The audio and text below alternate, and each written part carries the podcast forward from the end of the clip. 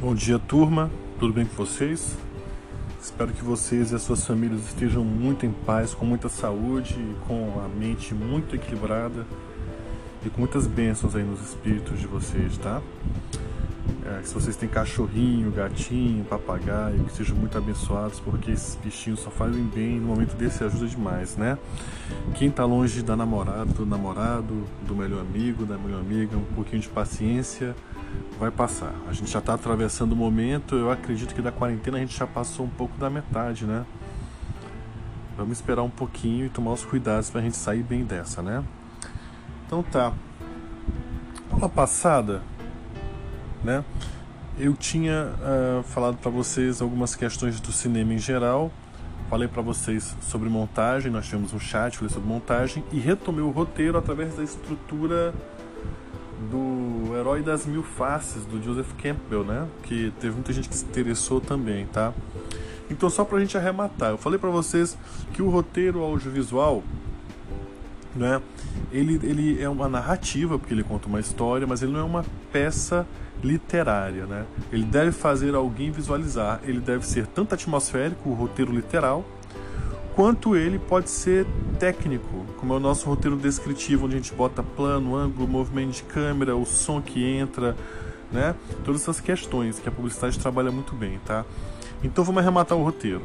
O roteiro é uma espécie de arquitetura linguística estruturada para a imagem. Olha só, uma arquitetura linguística estruturada para a imagem. O fim dela é a imagem audiovisual.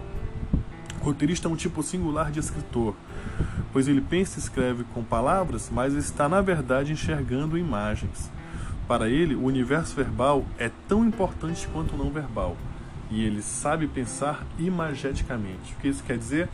Antes de, de escrever sobre uma grande ideia que eu tenho, sobre uma, uma, grande história, eu preciso adquirir cultura imagética, né? eu preciso consumir imagens, eu preciso consumir cultura audiovisual na publicidade, como publicitário, eu preciso também consumir os produtos televisivos, produtos cinematográficos também, tá?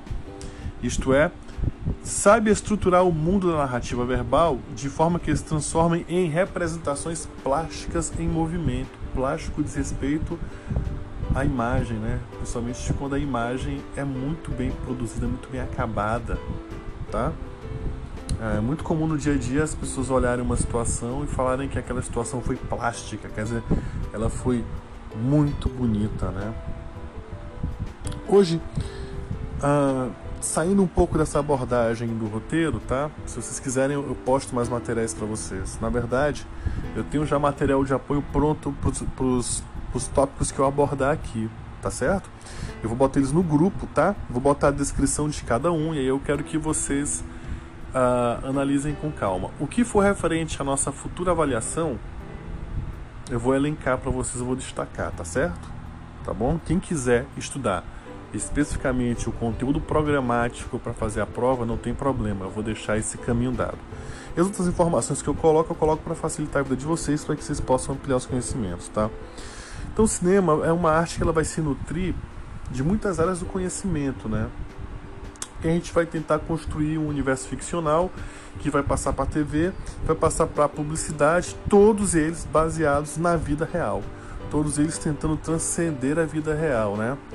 Então olha só, os caminhos que um diretor de cinema vai, vai, vai trafegar eles vão partir do estudo de uma série de procedimentos técnicos, né? Desde o roteiro que eu falei para vocês, arte, que vai ser que serão os nossos conhecimentos de história da arte, cor, forma, psicologia das cores, gestalt, comunicação visual, história da arte, né?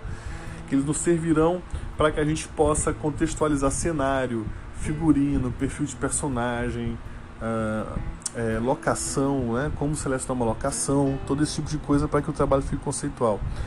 A decupagem, que vai ser o meu trabalho como diretor, de pegar o roteiro e em cada cena descrever plano por plano, né? Cada plano com seu ângulo correspondente, se tem movimento de câmera ou não. Se a câmera vai ser na mão, a câmera na mão, né? Ou também pode chamar isso de câmera no ombro, aquela câmera que ela permite uma leve movimentação que é do cinegrafista, porque ele está respirando ou porque ele está caminhando com a câmera, né? Isso dá uma cara mais documental, jornalística para a imagem, dando a ela um aspecto de, vamos dizer assim, verdade, de algo próximo à verdade, fazendo também com que um público se sinta dentro da narrativa, olhando o que se passa, né? Vamos trabalhar também com a questão do som, né? que nós já falamos disso também, a paisagem visual, os elementos sonoros, a música, o silêncio, toda a sonoplastia, né? E a fotografia, que é todo o trabalho de luz, câmera, criar texturas com a luz, trabalhar luz e sombra, profundidade, o efeito que cada lente vai me dar quando adequado a uma câmera, o tipo de imagem que cada câmera faz, as câmeras digitais são iguais a, num sentido específico, são iguais à antiga película. Né? Cada película tinha uma cor, uma propriedade, cada câmera tem o seu sensor, seu processador, uma característica de imagem. Então é legal que eu conheça. Ou se eu não conheço, que eu seja assessorado por um bom diretor de fotografia, né? Tá certo? Eu acredito que vocês devem sempre estudar todos esses conhecimentos, porque caso algum de vocês queira ser um diretor, vocês estarão aptos a liderar uma equipe porque vocês conhecem as áreas certo? E também a gente parte porque eu falei na aula passada que seria a montagem, né? Que é a última direção. Eu não posso deixar meu trabalho ser montado, se eu sou diretor, sem a minha supervisão, tá certo?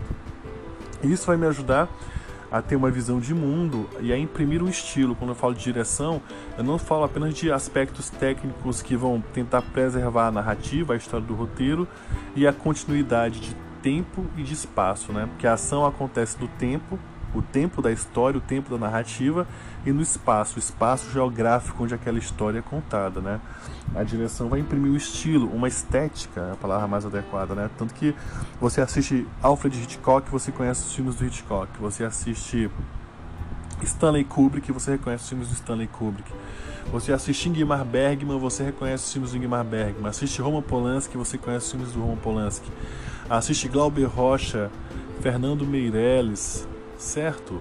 Mais recentemente tem o, o José Padilha, que fez sucesso com Tropa de Elite, um filme super polêmico. Mas você tem cada um desses diretores um estilo diferente, né? Inclusive sobre o Padilha, eu assisti Narcos e eu vi todos os recursos do Tropa de Elite, que são recursos muito dele, que ele levou para outros filmes, dentro da série Narcos também, tá? Então é legal, é um bom exercício assistir dessa forma, tá bom? Então, Vamos lá, né? Ah, a gente vai também passar por uma seleção de peças publicitárias clássicas e contemporâneas, certo? Para que a gente possa ter tudo isso aplicado dentro da nossa área, que é fundamental, tá bom?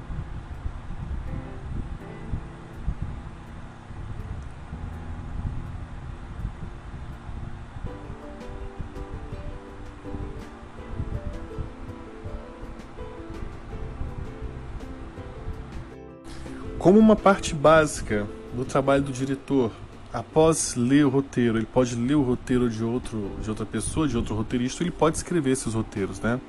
Mas o trabalho básico dele agora é transformar esse roteiro em linguagem, em imagem, né? Então, Marcel Martin, na página 47 no livro A Linguagem Cinematográfica, nos diz o seguinte: A escolha de cada plano é condicionada pela necessária clareza de narração. Deve existir uma adequação entre a dimensão do plano e o seu conteúdo material, por um lado, e o seu conteúdo dramático, por outro lado. Né? O que ele quer dizer com isso? A relação com o conteúdo material são as coisas que existem para se ver dentro daquele enquadramento, de maior importância até as de menor importância, mas todas devem dizer alguma coisa e devem ter um porquê naquilo tá bom? E o conteúdo dramático é o que? É a ação dramática, né? É o acontecimento dentro daquele plano, é o que é dito, né? O que acontece, tá? Então todo plano é pensado numa relação de significado com o que ele tem que mostrar visualmente e com o que ele significa dentro da narrativa também, certo? E aí, o o Marcel Martin vai falar também sobre os ângulos, tá? E aí sobre os ângulos, ele vai falar na página 51, né? E o que, que ele vai dizer pra gente aqui? ele vai chamar os ângulos de contrapicado e picado, que a gente conhece como contra-plongé e plongé, tá? Contra-picado e picado é uma tradição. Esse termo picado, inclusive, está mais próximo do espanhol, do que se fala na América Espanhola e na Espanha, do que necessariamente aqui no Brasil, que a gente adotou a nomenclatura francesa de contra-plongé e plongé, né? O que ele diz do plano contra-picado? O assunto é fotografado de baixo para cima, colocando-se a objetiva, objetivo é a lente da câmera, tá? Uh, um objetivo é um conjunto de lentes, tá?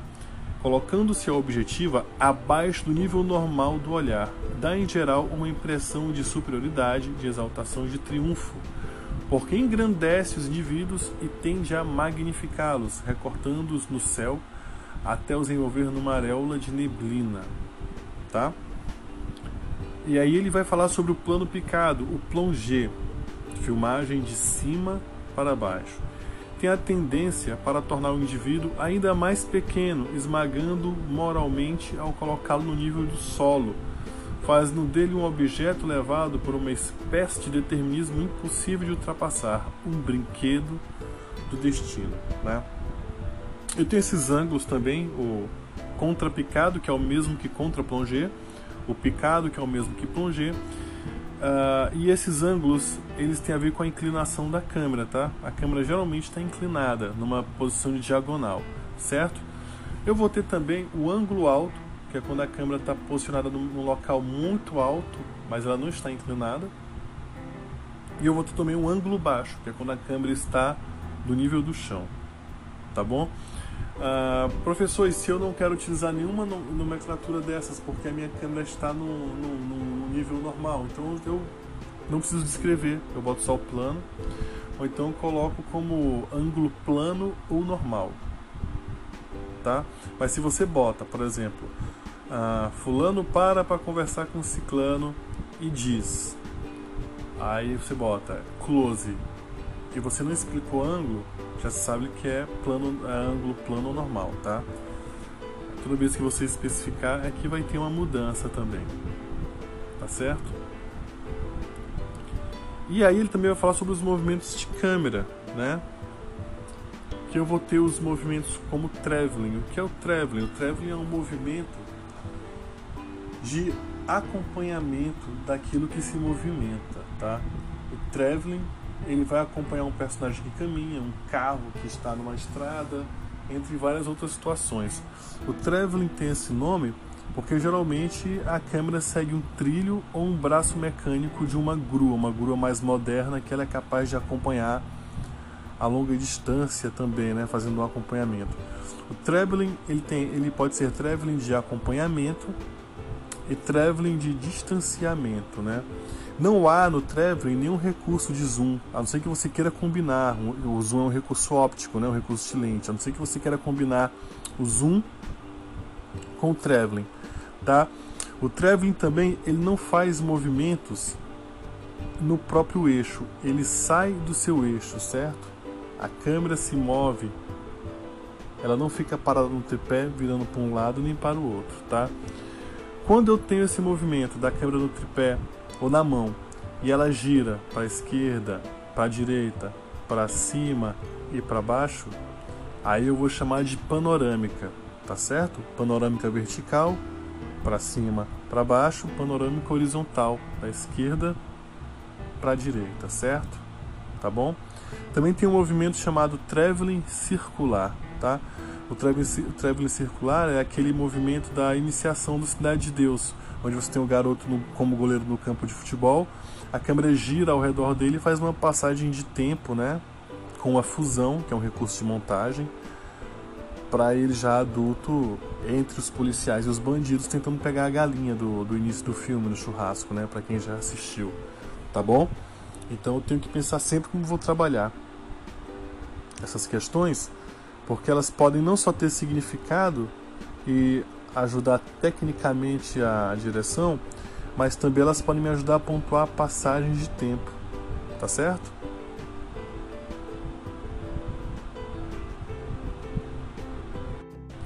Agora uma citação do Marcel Martin falando sobre o movimento de câmera chamado panorâmica, né, na página 65. A panorâmica consiste numa rotação da câmera em redor do seu eixo vertical ou horizontal, sem deslocamento do aparelho. Quer dizer, a câmera não sai do lugar, ela não caminha. O traveling ela caminha, ela vai até o objeto, né? Ela recua e vai, né? Na panorâmica não. Ele continua. Depois de ter relembrado que é geralmente justificada pela necessidade de seguir uma personagem ou um veículo em movimento, distinguirei os três tipos principais de panorâmicas as panorâmicas puramente descritivas, que têm por finalidade a exploração de um espaço, representam frequentemente uma função introdutória ou conclusiva, ou ainda evocam o movimento do olhar de uma personagem em redor de si. Né? Você tem de repente um plano de uma pessoa, tá um plano próximo, a pessoa está enquadrada do busto para cima, a pessoa olha para a esquerda, e no corte você faz uma câmera subjetiva. O que é a câmera subjetiva? É aquela imagem que representa o que o personagem vê, né? E a tua câmera subjetiva é uma panorâmica que continua a movimentação da personagem na direção em que ela olhou, tá? Então isso aí a gente já está ligando plano com movimento de câmera e continuidade também, tá? O outro tipo ele vai chamar de panorâmica expressiva o que ele diz, abre aspas, são fundadas sobre uma espécie de trucagem, com uma utilização não realista da câmera, e destinam-se a sugerir uma ideia ou uma impressão. As panorâmicas circulares sugerem a embriaguez do velho no casamento da filha, a vertigem dos dançarinos ou o pânico de uma multidão após um crime. Quer dizer, você faz um movimento de panorâmica mais rápido, né? Ou um pouco mais aleatório, sem tanta precisão. E isso vai dizer respeito a uma certa agitação social ao estágio psicológico de alguém. Uh, no Brasil, na publicidade na TV, quando alguém faz uma panorâmica rápida da esquerda para a direita, tal, o pessoal chama de chicote, tá? Se vocês escutarem esse termo, também pode ser muito bem aplicado. E aí ele fala da última, que ele vai chamar de panorâmica dramática, tá? Abre aspas, são muito mais interessantes porque desempenham um papel direto na narrativa. Tem como finalidade estabelecer relações especiais ou entre o indivíduo que olha a cena e o objeto observado, ou então entre um ou mais indivíduos, por um lado, e um ou vários outros que observam por outro. Neste caso, o movimento dá a impressão de ameaça, de hostilidade, de superioridade tática, ver sem ver sem ser visto, por exemplo por parte daquele ou daqueles para quem a câmera se dirige em segundo lugar, tá?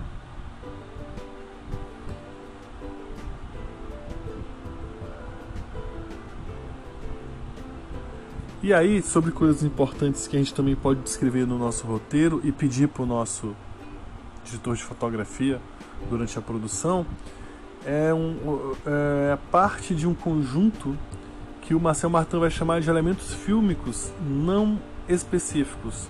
Porque para ele não são específicos porque pertencem às outras áreas, né? como arte, como, como teatro, pintura, etc. Né? A gente já pode até chegar a discutir isso porque hoje em dia esses elementos estão consagrados no cinema. Né? Por que, que ele falou não específicos? Ele quis falar da origem, vieram de outras artes. Mas o problema é que de eu falar esse tipo de coisa é que quando esses elementos são incorporados no cinema, o cinema vai, vai pegar esses elementos, vai extrair o que eles têm de bom para o cinema e vai construir uma nova aplicação, né? Então começa a ter fotografia para cinema, né?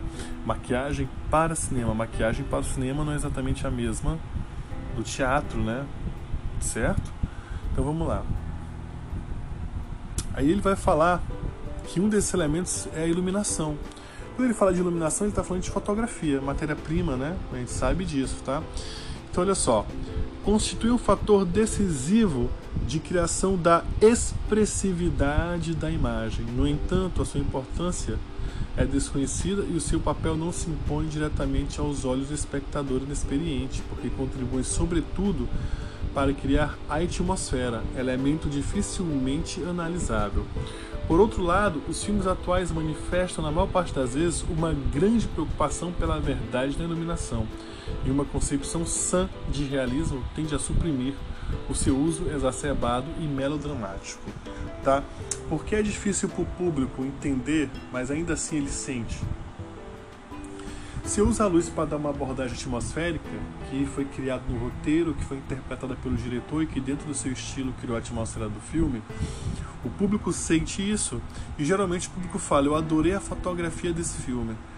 Né? Ele adorou o conjunto de elementos que formam aquela imagem, embora ele não saiba disso. Então ele gostou do trabalho de enquadramento, do trabalho de ângulo, ele gostou do trabalho de direção de arte, das cores e da luz que vão dialogar com a fotografia, certo? Ele gostou da ambiência do filme, atrás da atmosfera, da sombra e também do trabalho de foco, né? Quem trabalha com fotografia sabe que eu não trabalho com foco apenas no, no, na objetiva, né? no anel de foco, tá?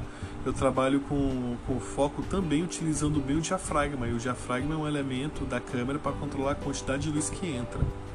Então, quer dizer, os assuntos estão interligados. Para o público leigo é difícil, mas para a gente, a gente deve poder saber analisar, né?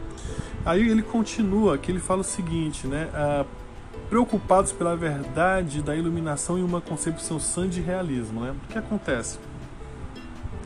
Aquele cinema inicial que eu falei para vocês dos irmãos Lumière, ele era um cinema puro, um cinema de registro, né?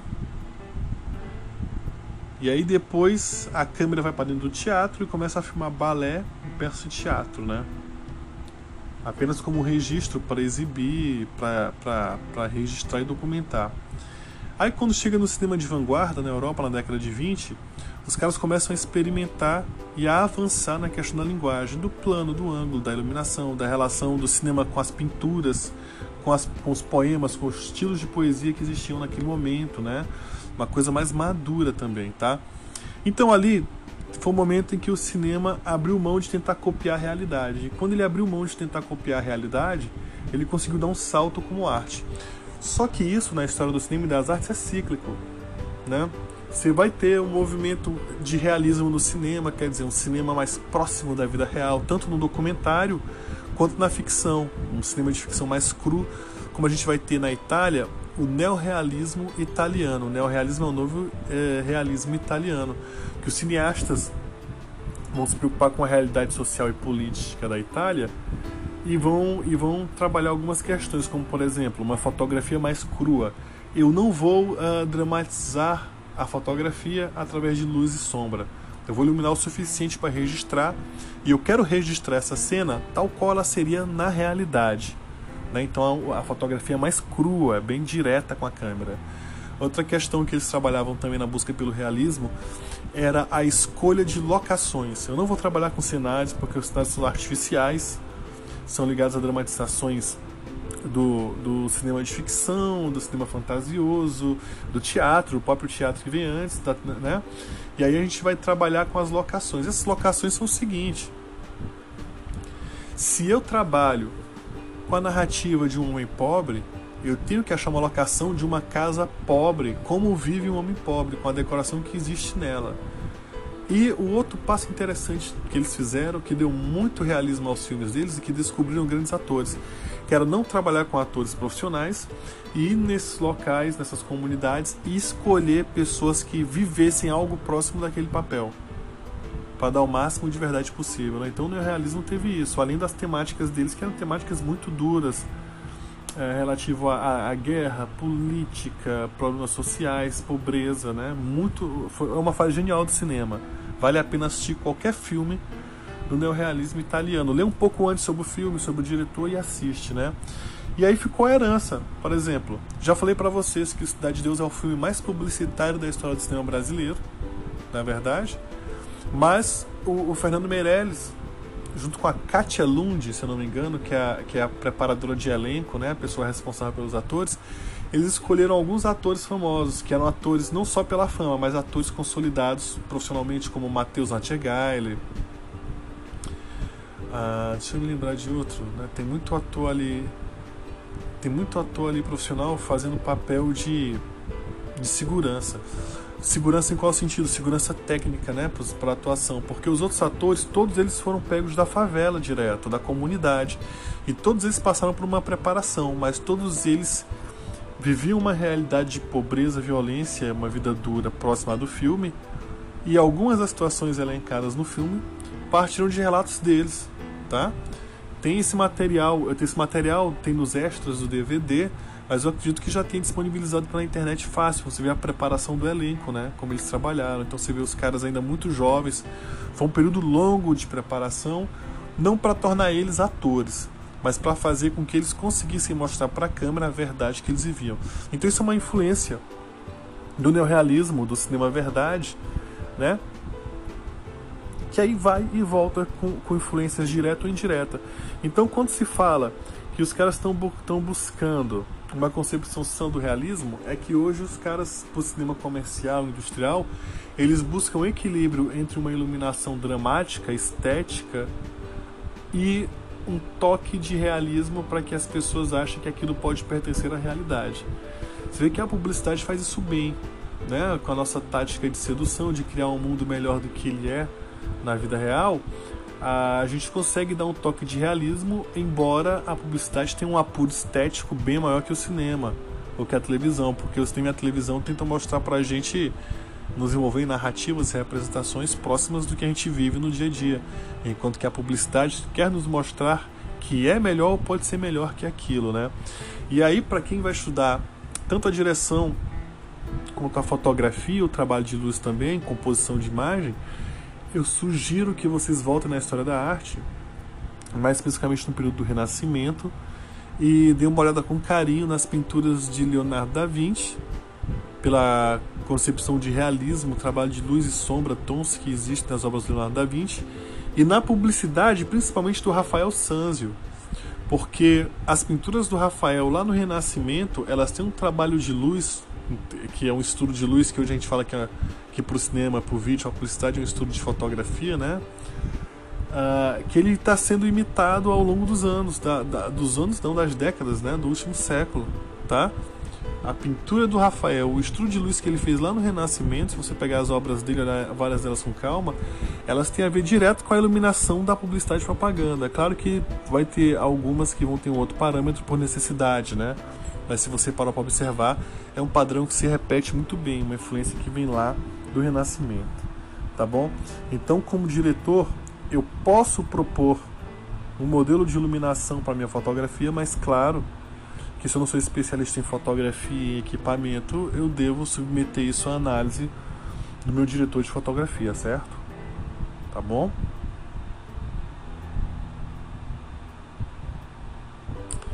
Bom, então eu fico, eu fico por aqui hoje, tá? Pra gente encerrar o nosso podcast, tá bom? Vou anexar no grupo o livro do Marcel Martin e vários outros exemplos também das coisas que eu descrevi, dos tipos de cinema, dos tipos de imagem que eu coloquei, tá? E aí vou tentar buscar para vocês materiais também mais relacionados à própria publicidade em si, pra gente agora poder focar mais na publicidade, tá bom? Desejo a vocês um bom dia, bons estudos e estou à disposição para tirar dúvidas. Um abraço.